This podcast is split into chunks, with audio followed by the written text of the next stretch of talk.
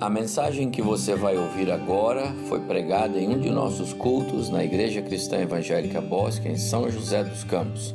Ouça atentamente e coloque em prática os ensinos bíblicos nela contidos. Hoje pela manhã, nosso tema foi a mesa do Senhor e não será diferente agora. Quero continuar expondo a palavra e pensando e refletindo na preciosidade da mesa do Senhor. Eu quero convidar você para abrir a sua Bíblia na carta de Paulo escrita aos cristãos em Corinto, 1 Coríntios capítulo 11, um dos textos mais lidos. Eu tenho certeza absoluta que você já é, já leu esse texto, já ouviu pregações dele. Eu mesmo já preguei algumas vezes nesse texto Sempre que tem ceia, se eu não prego nele, pelo menos eu cito alguma parte desse texto, porque aqui Paulo está é, organizando a vida das igrejas, está instruindo com relação à ceia. Então eu vou voltar mais uma vez para destacar um verso. 1 Coríntios 11, verso 23.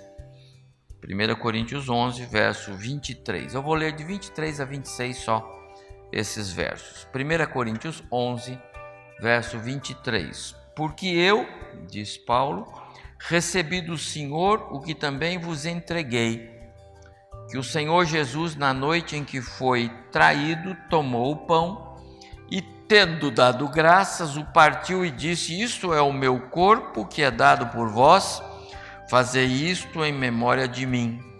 Por semelhante modo, depois de haver ceado, tomou também o cálice, dizendo: Este cálice é a nova aliança no meu sangue. Fazei isto todas as vezes que o beberdes em memória de mim, porque todas as vezes que comerdes este pão e beberdes o cálice, anunciais a morte do Senhor até que ele venha. Verso 26. Os nossos irmãos que cuidam da mídia, que fazem as transmissões e depois colocam os cultos para poderem ser vistos, sempre me perguntam qual é o tema da mensagem. A gente precisa colocar lá. Então hoje eu acabei de dizer ali na minha sala a lógica da cruz. A lógica da cruz. Esse é o tema da minha palavra hoje, antes de participarmos da mesa do Senhor.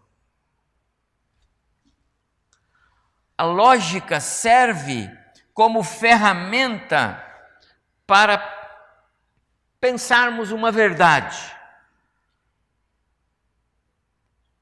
A lógica é coerência, é, é fundamento. A lógica é a dialética. Então pense na minha mensagem como a razão de ser da cruz. Mas eu quero chamar a sua atenção para a lógica da cruz, porque ela é mais própria. Porque a cruz e a mensagem da cruz não tem lógica nenhuma para o mundo. Você prestou atenção no verso que nós lemos? O 26. Porque todas as vezes que comerdes este pão e beberdes este cálice, anunciais a morte do Senhor até que ele venha. Amados irmãos, isso não tem lógica. Ninguém anuncia a morte do outro até que ele venha, até que ele volte. Se morreu, não tem volta. A mensagem da cruz é paradoxal. É um verdadeiro paradoxo pensar em anunciar a morte até que venha. Na verdade, a mensagem da cruz, que nos leva para a celebração da ceia do Senhor, ela é um paradoxo em todos os sentidos. Porque nós falamos em celebrar a morte. Mas como? A morte a gente não celebra, a gente chora a morte. Mas no caso de Jesus é para celebrar. Veja como a cruz ela tem uma lógica que não cabe na mente humana. A cruz tem uma lógica que o mundo não consegue entender, mas se você entende a lógica da cruz, levante a mão e diga obrigado, Senhor, porque eu entendo a lógica da cruz. Eu terminei a mensagem da manhã falando sobre um binômio dos mais preciosos que a Bíblia pode nos trazer: a morte e a e a ressurreição. Morte e ressurreição. Esse binômio é perfeito.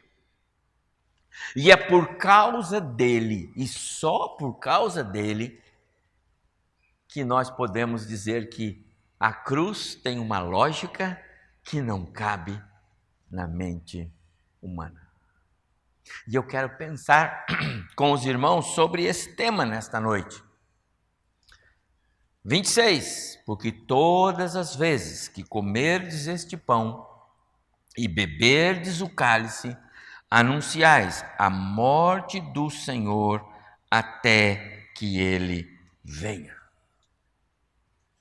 Que texto precioso. Mas que Paulo fez essa construção, movido pelo Espírito, evidentemente mas é uma construção que nos chama a atenção. Por isso eu disse, ela é, ela é paradoxal. Um pensamento, uma proposição, um argumento que contraria os princípios básicos gerais da vida humana. Nós celebramos a morte até que o morto venha. Só mesmo pelo poder sobrenatural de Deus, isso é possível. E nós fazemos isso domingo após domingo na igreja do Senhor Jesus. Nós fazemos aqui e as igrejas cristãs, as igrejas evangélicas fazem por aí. E é exatamente esse, meus amados irmãos, o contexto da minha palavra aos irmãos nesta noite. Aliás, as pregações do apóstolo Paulo, via de regra, elas alicerçavam-se nesse paradoxo. Paulo não sabia falar do evangelho sem falar da ressurreição. Ele não pregava Cristo sem pregar o Cristo ressurreto. Se você se lembra, lá em Atenas, no capítulo 17 de Atos, quando Paulo está sendo ouvido por uma multidão de atenienses interessados, porque eles eram ávidos por conhecer assuntos religiosos, filosóficos, que traziam à mente reflexão, pensamento, eles eram interessados.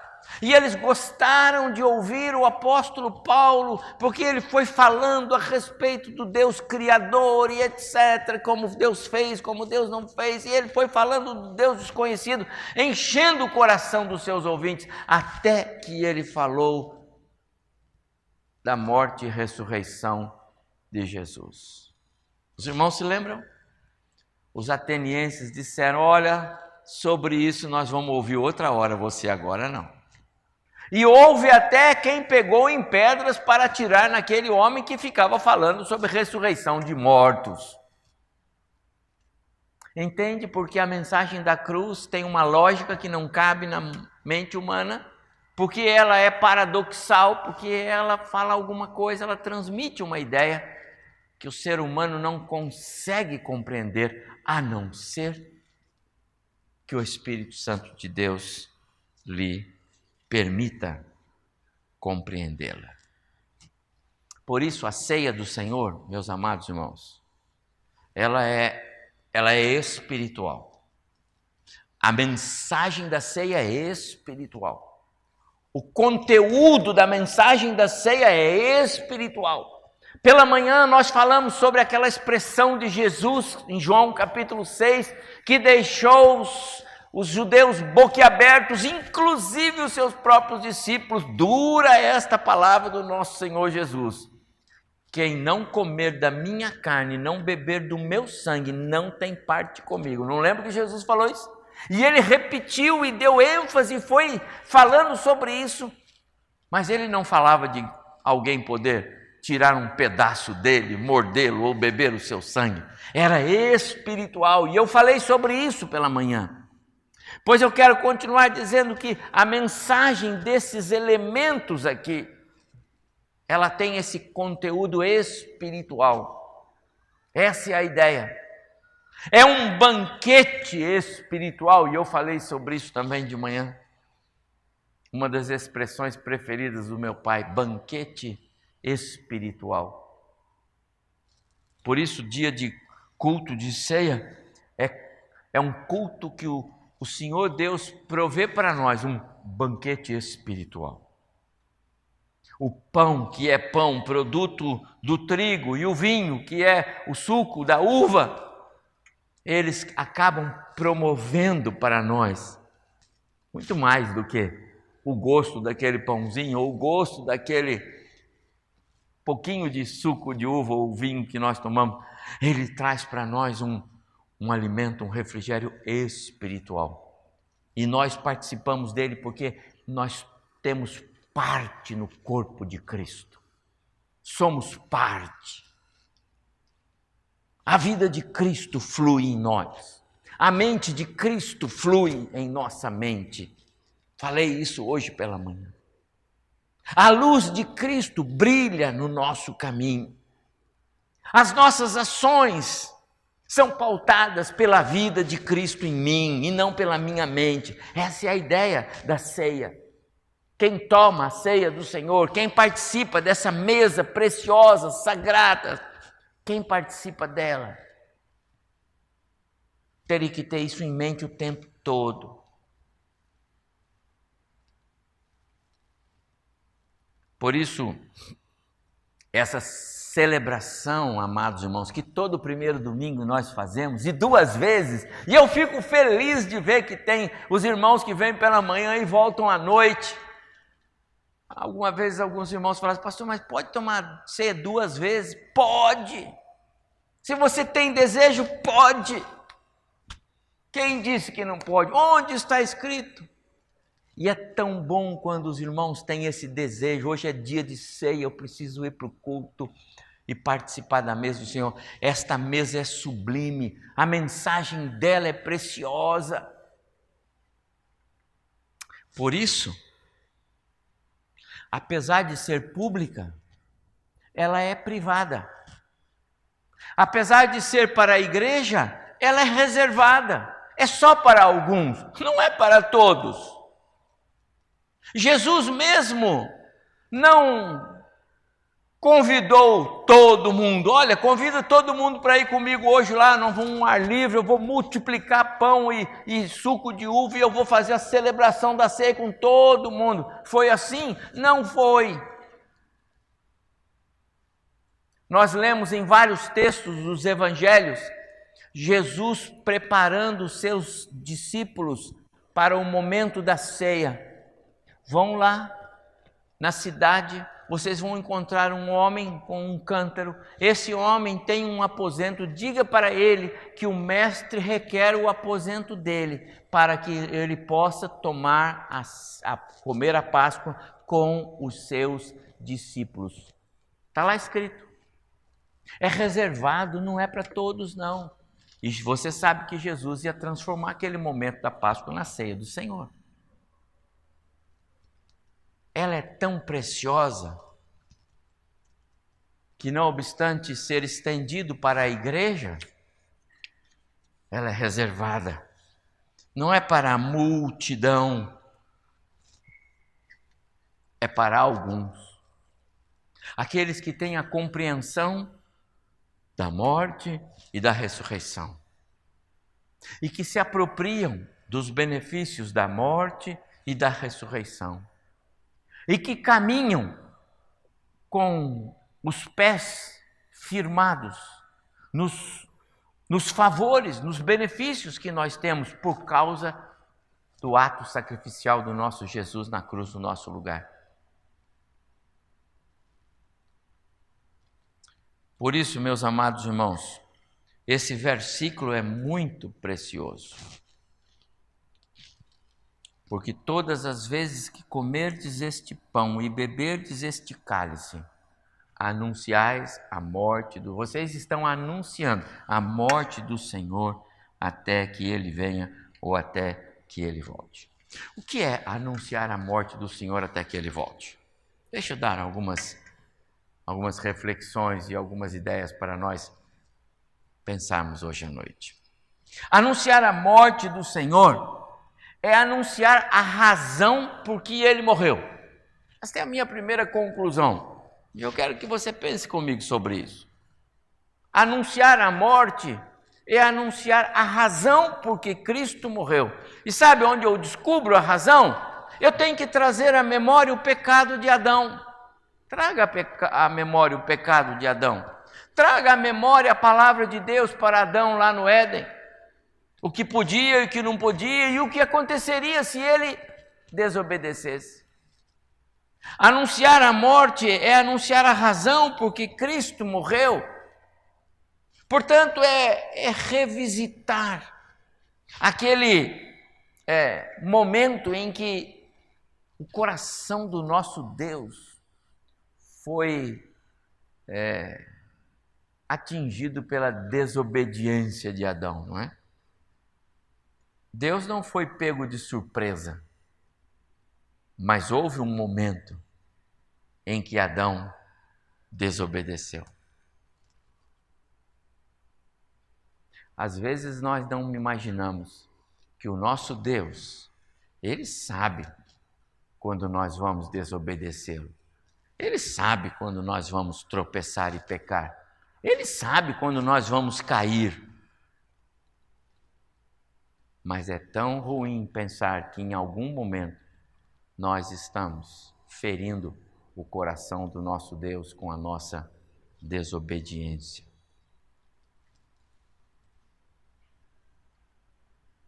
Lá no Éden, a desobediência teve uma consequência imediata. E não foi algo que passa desapercebido. O homem foi separado do Criador. A criatura foi separada do Criador. Já imaginou isso? Deus nos fez a sua imagem e semelhança, mas a desobediência nossa lá em Adão fez com que Deus tivesse que dizer: Eu não posso ficar com você a minha santidade, a minha pureza vai destruí-lo. Então, afaste-se. Anunciar a morte é, e a ressurreição de Cristo é, é falar sobre a razão por que ele morreu. E ele morreu por nossa desobediência. Também, anunciar a morte de Jesus é anunciar por que foi necessária a encarnação? Você já pensou nisso, meu irmão? Por que foi necessária a encarnação? Não tinha outro jeito, não tinha outro plano. Precisava o Filho de Deus. Não dava para juntar a vida de uma porção de cidadãos, colocá-los todos na cruz. Amados irmãos, somos todos pecadores. Não há justo nenhum sequer. Paulo escrevendo aos Romanos, ele diz: todos pecaram e destituídos e perderam a glória, a presença de Deus em si. Estão separados de Deus. É como se nós pensássemos que num mercado, e hoje, graças a Deus, isso não existe mais, mas é apenas uma figura de linguagem. Se você tivesse lá um mercado de venda de escravos como era antigamente, e entre eles eles quisessem um ou outro se é, é fazer negócio entre si. Só os senhores podiam comprar ou vender escravos, não é? O homem, por causa do seu pecado, se torna escravo do pecado. Não tem como negociar. Por isso, Deus precisou intervir na história. Deus é o Senhor da história. Era necessário o sacrifício sem pecado. Portanto, só o Filho, só o Deus Filho podia resolver essa situação, só Jesus. O meu sangue não serve, nem o seu, nem o de todos nós juntos. Não poderia ser sangue pecador. E por isso o Verbo se fez carne, João capítulo 1, verso 14, e habitou entre nós. Por isso Jesus se tornou como um de nós, essencialmente humano, totalmente homem, para ser oferecido naquela cruz, como de fato foi, no meu e no seu lugar. Anunciar a morte de Cristo, até que ele volte. É falar porque foi preciso que ele se tornasse homem vivesse entre nós, assumisse a forma humana e desse a sua vida, como de fato deu na cruz do Calvário, no meu e no seu lugar. Anunciar a morte de Jesus é também por causa disso nos lembrarmos do seu ato de renúncia, abnegação, autoesvaziamento Paulo escrevendo aos cristãos em Filipos, no capítulo 2, versos 5 em diante, ele fala sobre esse esse agir de Cristo espontâneo, voluntário. Ele, Jesus, toma a decisão de auto-esvaziar-se da sua divindade não obstante ser o próprio Deus, ele não agiu como se fosse Deus, pelo contrário, ele abriu mão, esvaziando-se de si mesmo, para tomar a forma humana, para ser parecido comigo e com você. Anunciar a morte de Jesus é anunciar esta esta atitude dele.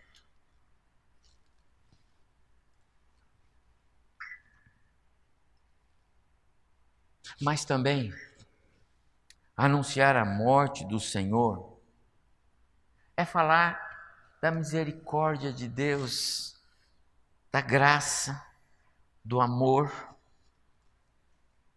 E há dois aspectos que eu quero chamar a sua atenção, e eu pensei muito sobre isso.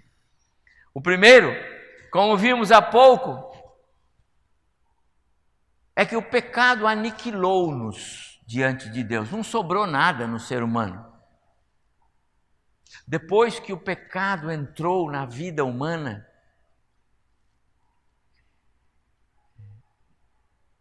nós nós fomos tomados por uma depravação total. Perdemos completamente, plenamente toda e qualquer todo e qualquer traço espiritual. Perdemos todas as aquelas uh, aqueles atributos que Deus compartilhou conosco da sua santidade, da sua pureza. Perdemos tudo aquilo. Por isso, mortos nos seus delitos e pecados, escreve Paulo aos Efésios, capítulo 2. Quando Deus, na sua eternidade passada, decidiu me salvar, Ele não via nada em mim. Não havia razão para Deus me amar e nem a você. Porque estávamos mortos nos nossos pecados, de costas para Ele, desobedientes. É assim que é. Mas Deus decidiu, isso é amor dele. Como mortos, separados de Deus, nenhuma reação, não é? Morto não tem reação. Você já viu algum morto porque os filhos choram na beira do caixão, o morto, o pai levanta? Você já viu isso? Não tem. Não adianta passar horas chorando ao lado de alguém que faleceu, ele não vai levantar por causa do seu choro. Porque ele está morto, indiferente ao seu choro. Assim somos nós antes de receber a graça salvadora de Cristo. Nenhuma reação, nenhum interesse por Deus. E é exatamente nesse contexto de total afastamento de Deus, que a graça de Deus se manifesta. E o Espírito faz nos abrir os olhos e olhar para Cristo e, e vê-lo como Senhor e Salvador. É nesse momento em que a graça de Cristo invade o ser do homem pecador, homem e mulher no sentido antropos de Deus, e, e nos faz ver Cristo na cruz no nosso lugar. É nessa hora que nós percebemos que nós precisamos, precisamos da graça salvadora. Ninguém chega aqui se o Espírito de Deus não o trouxer. Foi o que Jesus disse. João 6,44: Ninguém vem a mim se o Pai que me enviou não o trouxer, e eu o ressuscitarei no último dia. Ninguém vem a mim, disse Jesus, só quando o Pai traz. Ninguém se interessa por mim, disse Jesus, só quando o meu Pai traz. Foi o que ele disse para o Pedro, quando Pedro disse: Tu és o Cristo, filho de Deus. E ele disse: Bem-aventurado é você, Pedro, porque não foi ninguém que disse isso para você a não ser o meu Pai. Só o meu Pai sabe disso. E só o meu Pai pode abrir o coração e os olhos da alma para que a pessoa me veja como Senhor e Salvador. Que alegria! Anunciar a morte, anunciar a morte de Cristo até que ele venha, é primeiramente lembrar desse agir sobrenatural de Deus sobre nós. Mas ainda há outro. O nosso Deus é o Deus que nos surpreende, não é? É o Deus que faz mais do que a gente pede ou pensa, e eu sei que todos nós aqui experimentamos isso. Todos nós. O Deus que não precisa de conselhos dos homens para os seus projetos. Ele é o Deus imutável, o Deus que não muda os planos que faz. E portanto, meus amados irmãos, nem mesmo o pecado de Adão aniquilaria, mudaria os planos que Deus fez e sabe qual era o plano de Deus? O plano de Deus era criar-nos para a sua glória e louvor. Portanto, anunciar a morte do Senhor que até que ele venha é anunciar que o episódio do Éden não aniquilou o projeto de Deus de nos criar para a sua glória e louvor. A ação de Satanás não destrói os projetos de Deus. Não destrói. Satanás não tem poder. Talvez Satanás pensasse agora Deus vai aniquilar Adão e Eva, vai acabar e eu destruir o plano dele. Mas Deus não fez isso. Deus tinha, na sua eternidade passada, estabelecido um plano maior, que envolvia a vinda do seu próprio filho a este mundo, mas o projeto dele de criar um povo para a sua honra e para a sua glória, a sua imagem e semelhança. Isso aconteceria e de fato está acontecendo, e nós fazemos parte dessa história. Anunciar a morte do Senhor até que ele venha é falar desses mistérios de Deus que não cabe na mente humana, a não ser que o Espírito Santo de Deus possa ali agir. Mais ainda, anunciar a morte de Cristo até que ele venha é proclamar as boas novas do Evangelho.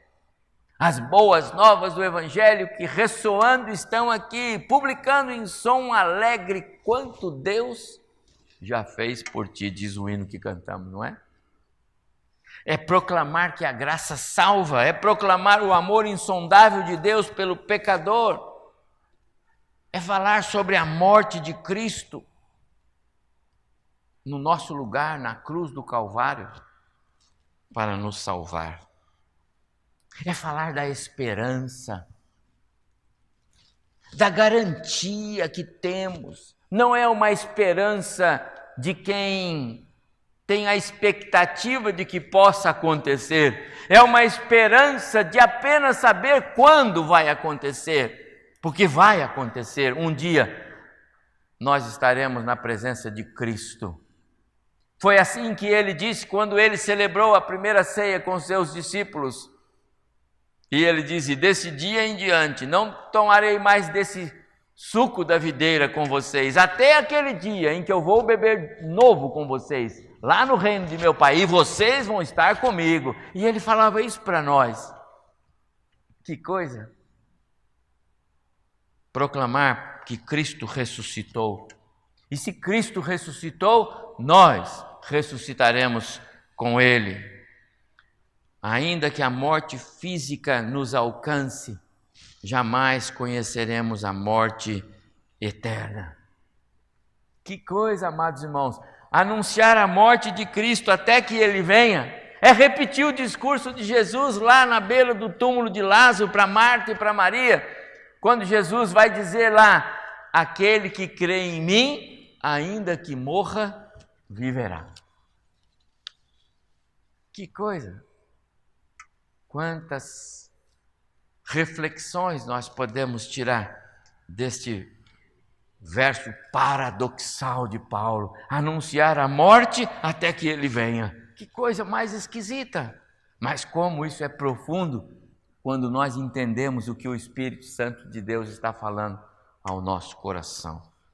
E eu vou encerrar com mais uma reflexão: anunciar a morte de Jesus até que ele venha é anunciar que ele vai voltar. Ah, meus amados, como é precioso pensar nisto. Esta frase é tão importante para nós, porque ela por si só nos dá sustentação para uma mensagem preciosa sobre a segunda vinda de Cristo, sobre a volta de Jesus, sobre o arrebatamento da igreja. É tudo isso, porque ele vai voltar. Cada vez que nós nos preparamos para celebrar a ceia do Senhor, nós devemos ter em mente que nós estaremos anunciando com o nosso ato: Cristo vai voltar. Porque a última palavra dele foi: E deste dia em diante eu não vou beber com vocês de novo deste fruto da videira, até aquele dia em que eu vou beber com vocês no reino de meu Pai um novo momento, uma nova natureza desta celebração de ceia. Precioso? Quando Jesus faz aquele famoso discurso dele em João 14, não se turbe o vosso coração, não fiquem tristes, creiam no Deus Pai, creiam também em mim. Na casa de meu Pai há muitas moradas, se não fosse assim eu teria dito, mas é. E eu vou preparar lugar para vocês, e ele já o fez na cruz. Eu vou preparar lugar para vocês, para que onde eu estiver estejam vocês também. E eu vou voltar para pegar vocês. Ah, que coisa! Anunciar a morte de Cristo até que ele venha é falar da segunda volta ou vinda de Cristo. É falar do arrebatamento da igreja. Isso interessa para nós. Por essas razões, meus amados irmãos, ainda que a celebração da ceia tenha foco na morte de Cristo, porque de fato ela ela, ela nos leva para o Calvário, ela nos leva para a cena da cruz, ela nos leva para a morte, para o sofrimento, que difícil foi aquele dia. Apesar de todo esse contexto, celebrar a ceia do Senhor não pode ser cercada de tristeza, não pode ser uma celebração que nos remeta a um contexto fúnebre. Celebrar a ceia do Senhor é fazê-lo com alegria, com louvor, com ações de graça, com esperança.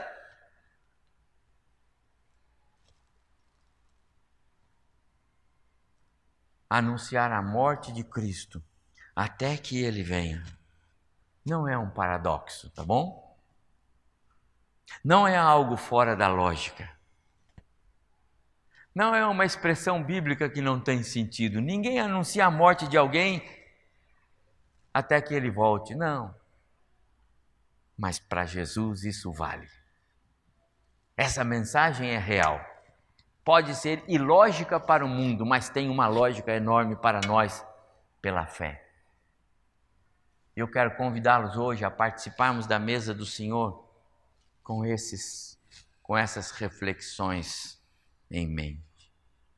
Quero convidá-los a entrar nesse ato tão sublime, tão precioso da mesa do Senhor, pensando neste paradoxo que é a cruz, mas que para nós tem uma lógica perfeita.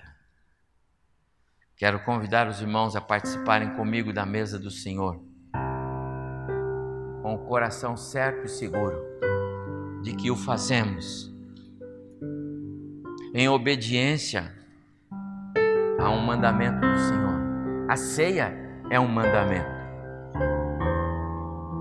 E nós fazemos isso com coração alegre, porque nós celebramos a morte do Senhor até que Ele venha. Ele vai voltar.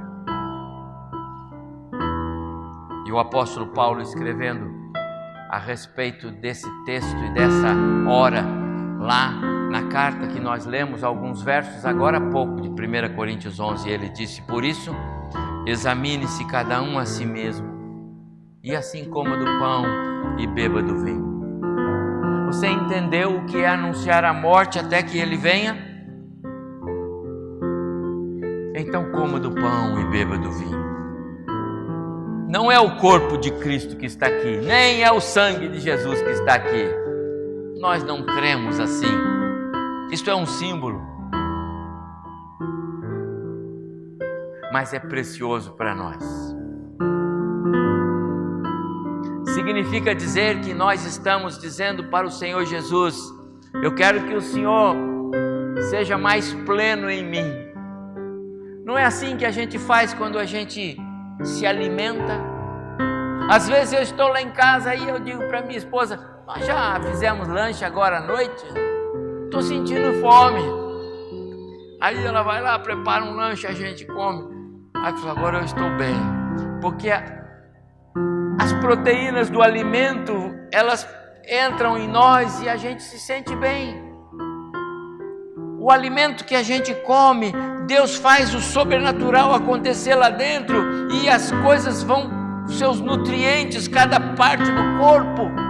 Não é assim? Então, coma o pão e beba o vinho e sinta o Espírito agir dentro de você. Tenha intimidade com Cristo e perceba o agir de Cristo na sua vida. Pense com a mente de Cristo e e, e tire lições para você agir de maneira correta nesse mundo. Você foi tirado das trevas para a luz, eu disse hoje. Então ande na luz. Por que andar na escuridão? Por que ainda desobedecer? Examine-se, pois, cada um a si mesmo, e aí coma do pão e beba do vinho. Porque fazer isso sem esse discernimento espiritual, meus amados irmãos, não é saudável espiritualmente falando. Não são as bênçãos de Deus que trazemos para nós, mas sim o julgamento dele. Se confessarmos os nossos pecados, Ele é fiel e justo para nos perdoar e nos purificar. Sonda-me, ó Deus, o coração Vê se há em mim algum caminho mau. Guia-me pelo caminho eterno.